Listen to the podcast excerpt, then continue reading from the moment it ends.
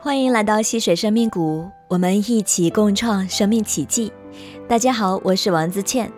在节目开始之前呢，邀请你做一个小的觉察：如果在生活中你遇到了困难，你会不会选择退缩这个选项呢？你是否也听到过这样的故事？爸妈说：“我是大哥，或者我是大姐，就得懂得谦让。”把所有好吃的、好玩的都要让给弟弟和妹妹们。慢慢的，我的心里可能多了这样的一种声音：很多事情我不配拥有，我也不配得到。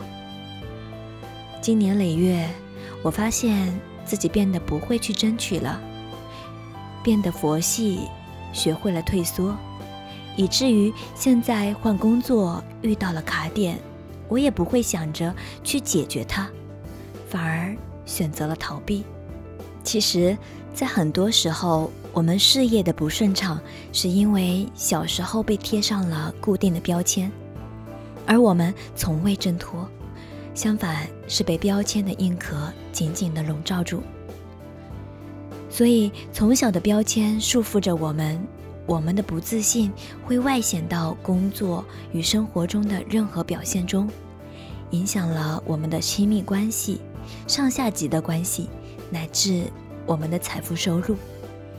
很多人一直在向外求，求方法、求技能，却忘记了要向内求，求根源、求期待。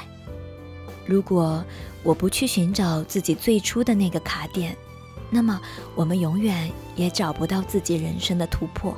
如果你在生活中、工作中也遇到了瓶颈，想要退缩，请试着放空自己，去寻找内心深处束缚你的卡点，去拆解、去突破，成为你爱的自己。相信你可以成功。因为洞见，所以感悟；因为共鸣，所以共生。溪水生命谷与你一起共创生命奇迹。感谢您的收听。我们下期再见。